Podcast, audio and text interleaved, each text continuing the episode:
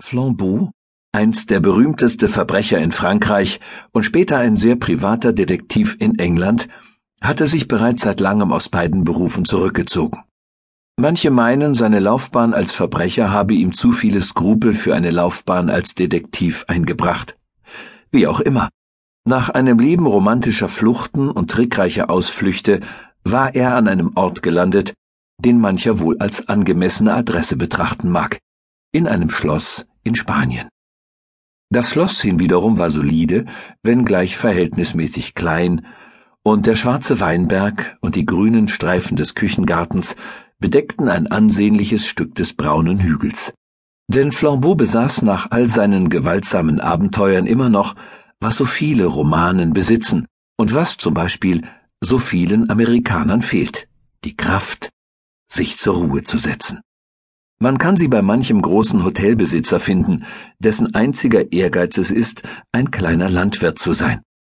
Man kann sie bei manchem französischen Provinzkaufmann finden, der just in dem Augenblick innehält, da er sich in einen widerlichen Millionär entwickeln und eine ganze Geschäftsstraße kaufen könnte und sich still und behaglich auf Daheimsein und Domino zurückzieht.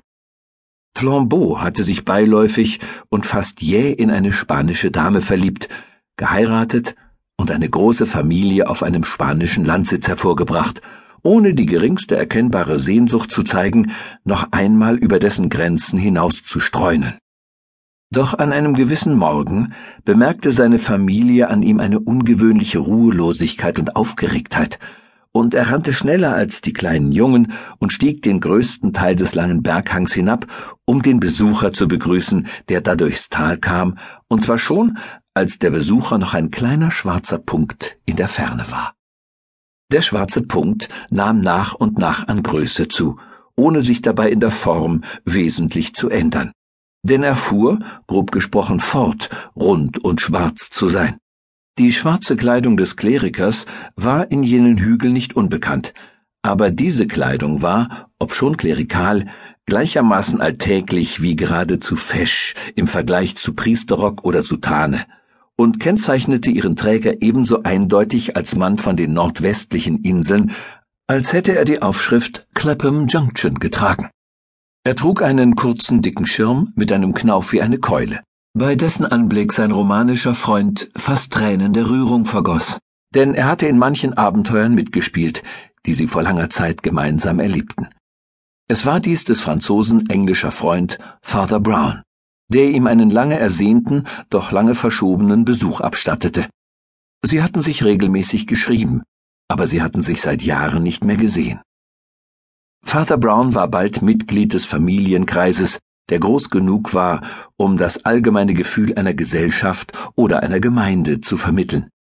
Er wurde den großen Holzfiguren der heiligen drei Könige aus bemaltem und vergoldetem Holz vorgestellt, die den Kindern Weihnachten die Geschenke bringen, denn Spanien ist ein Land, in dem die Angelegenheiten der Kinder einen großen Platz im häuslichen Leben einnehmen.